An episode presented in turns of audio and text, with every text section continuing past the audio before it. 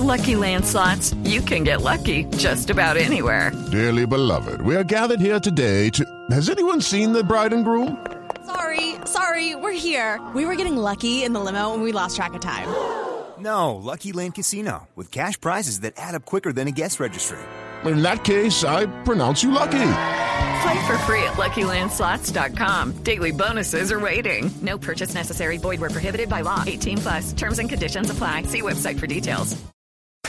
Miren, ahora estábamos hablando sobre una noticia que le causó algo de inquietud también a nuestros oyentes. Sí. Eh, pero Marce nos va a contextualizar otra vez. La noticia, para recordar rápidamente, es que Apple, Google, Intel y Adobe van a pagar 415 millones de dólares para pactar no robarse empleados. ¿Por cuánto tiempo? No hay una... No, todavía no hay tiempo, no se conoce cuál va a ser como la cláusula, la penalidad en caso de que suceda. Por el momento se conoce eso, que 415 millones, millones de dólares por pactar no robarse empleados. Y ahí surgió una duda entre los integrantes de esta mesa de trabajo porque ya hemos visto que en diferentes empresas aquí en Colombia también se da eso, que puede ser muy sano para las empresas, pero de pronto es una desventaja para el trabajador que no tiene la oportunidad de ascender o de tener mejores sueldos o mejores condiciones laborales en otro lado. Por eso tenemos a Julio César Carrillo, él es abogado de la Universidad Javeriana y especialista en Derecho Laboral.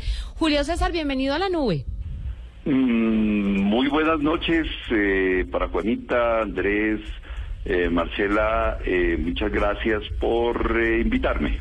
Julio César, ¿qué tan, ¿qué tan legal es este pacto que están haciendo estas empresas de tecnología? ¿Eso sí se puede hacer? ¿Se puede hacer un pacto para no robarse trabajadores?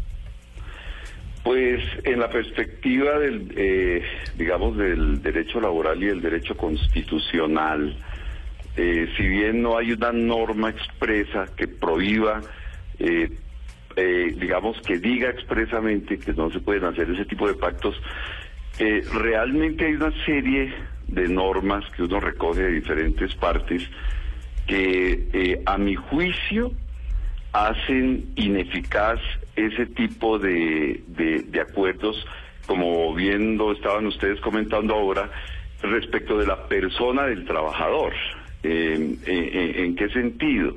En primer lugar, eh, se vulnera el, el, el, el derecho a un trabajo en condiciones dignas y justas. En segundo lugar, se hace un acuerdo eh, de carácter comercial sobre eh, el, el libre desarrollo de la personalidad del trabajador que no interviene en el acuerdo, porque pues, y eso toca de alguna manera con cierta visión mercantil que termina siendo pero muy, muy, muy limítrofe con eh, la prohibición de la esclavitud, porque se manejan entonces eh, los seres humanos en términos de trabajo en función a una condición eminentemente comercial. Entonces, hay, hay, hay, hay una, una eh, vulneración a mi juicio de la condición humana del trabajador, de su derecho al trabajo digno, del libre desarrollo de la personalidad, que además no interviene con una pequeña y limítrofe condición vulneratoria eh, de la prohibición de, de, de, de no ge- generar eh, esclavitud eh, o condiciones eh, discriminatorias, ¿no? Claro. Eh, Julio, deben saber los cuando se hacen este tipo, así como lo van a hacer estas empresas cuando se hacen este tipo de acuerdos, al momento de uno entrar a una de estas empresas, ¿el empleador está en la obligación de contarle a uno de este pacto? Mm, no estrictamente, pero fíjate que, que eh, si se llegare a, comentar en este sentido, eso, el que yo entre a trabajar y me digas, mire, usted no va a poder trabajar, al entrar aquí no va a poder trabajar en A, ni en B, ni en C, eh, solo en tal y en tal empresa, eh, a mi juicio está eh, completamente contraria con la naturaleza misma de la definición misma del trabajo que trae la ley es que es una actividad humana libre eh, el- la condición fundamental del trabajo definido en la ley es que es libre Mm, si a mí me generan unas cortapisas en el ejercicio de mi libertad en, en, en el sentido de que otros deciden por mí, pues me estaba afectando la libertad. Ahora bien, hay otras circunstancias que son circunstancias de niveles de salario, de competencia, de, em, de manejo mismo de las condiciones de los contratos. Y pongo un ejemplo. eh, que se da mucho, aunque eh, para eso hay especialistas en derecho laboral deportivo, en el fútbol. Entonces, es, a veces ustedes observan que tal jugador no puede pasar a X equipo porque su pase está de esta, de esta manera y en estas condiciones.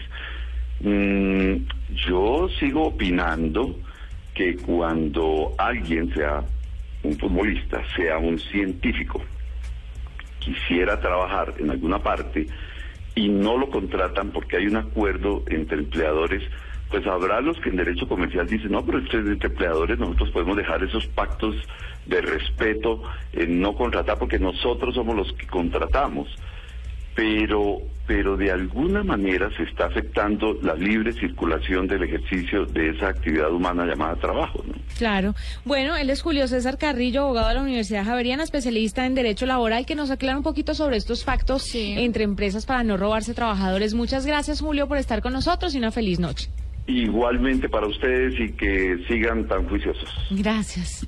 Ahí está, ¿no? Increíble. Yo creo que nos queda O el sea- error de saber si las empresas podrían llegar a ser penalizadas de saberse y de probarse que están incurriendo en estas prácticas. Pero lo que sí es cierto es que va en contra total y absolutamente de los derechos Y del peor trabajador. aún que no, no están obligados a avisarle a la persona que eso está pasando. Sí, estamos jodidos, ¿no? La verdad. Bueno, aquí no. Pero lo- los No, de no, esas no. empresas tecnológicas, sí. Tenaz, tenaz.